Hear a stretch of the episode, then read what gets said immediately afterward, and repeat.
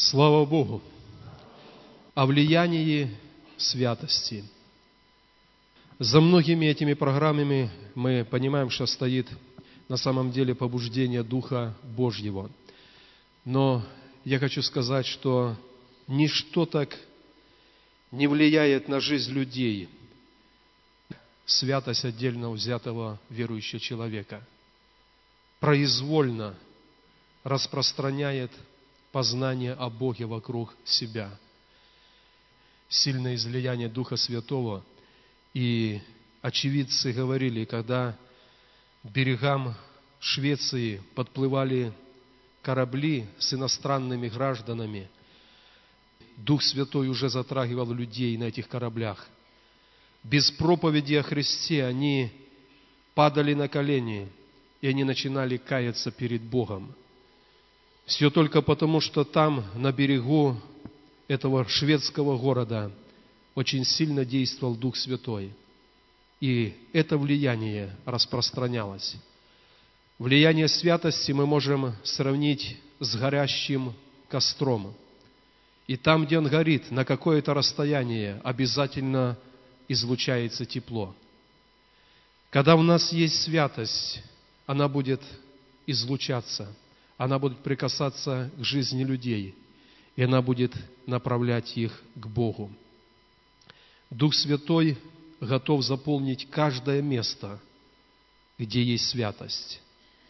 Как только есть святость, туда придет Дух Святой. И Дух Святой могущественный. Мы говорим о проявлении даров Духа Святого, о знамениях, о чудесах, об исцелении, об освобождении людей, одержимых злыми духами – и необходимо только одно – создать святое место.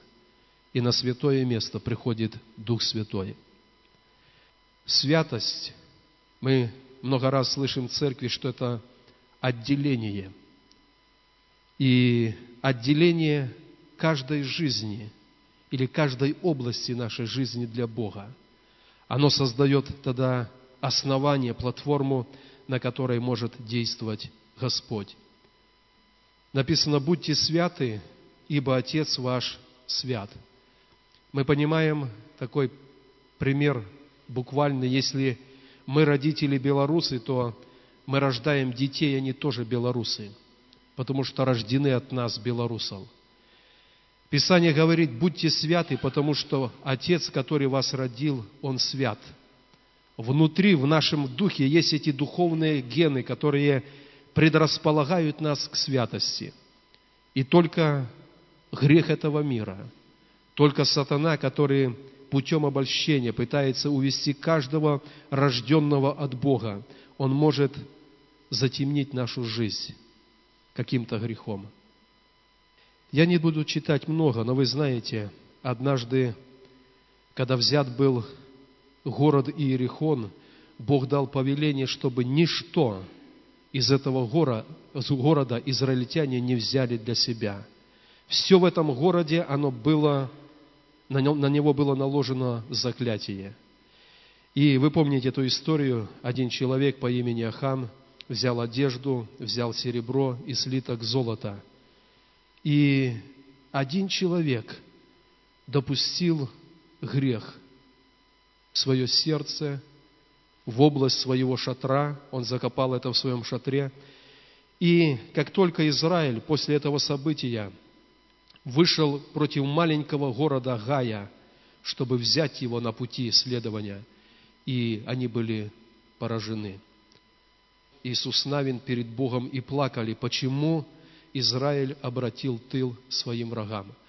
И я не буду подробно рассказывать, вы знаете, что Бог сказал Иисусу Навину, «Встань, для чего ты пал на лицо твое. Израиль согрешил. Один из людей взял заклятое, и я не действую так, как действовал вчера в этом народе.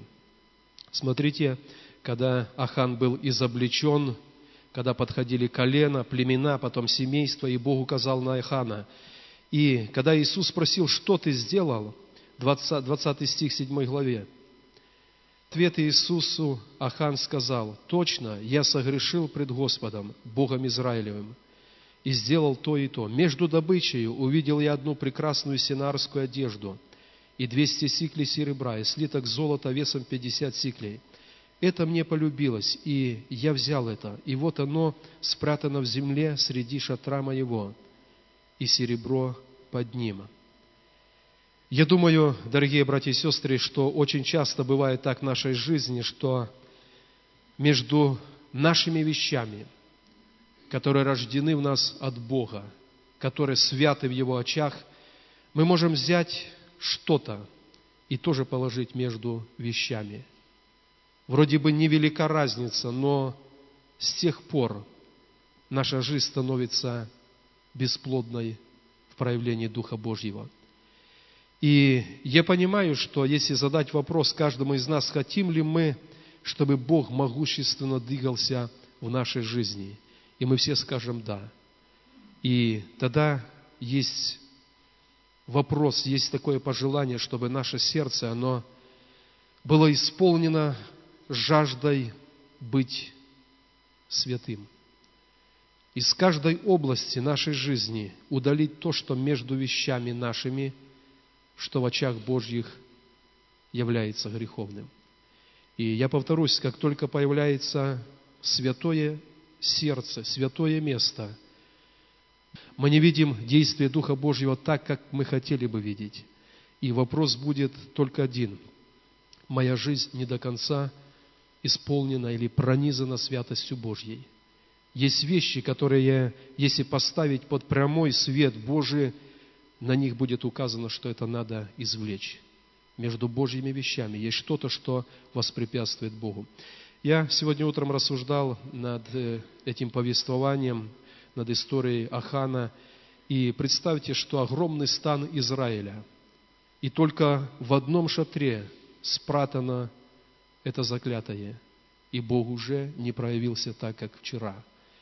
И я бы хотел через это обратить наше внимание, что важно, чтобы в теле Божьем все были святы – и когда в теле Божьем все святы, тогда для Бога нету причин не проявляться, нету причин действовать. Давайте подумаем над тем, сколько в нашей жизни может быть где-то от кого-то спрятано в нашем шатре то, что мешает прежде всего нам, и то, что для тела Божьего является неким препятствием. Я продолжу э, дальше проповедь, буду читать с Нового Завета, но я приглашаю вас, давайте поднимемся. И мы сейчас еще раз помолимся, чтобы от нас исходило это влияние святости Божьей. Если Бог наш Отец, то мы, рожденные от Него, должны излучать эту святость. Давайте помолимся об этом перед Богом.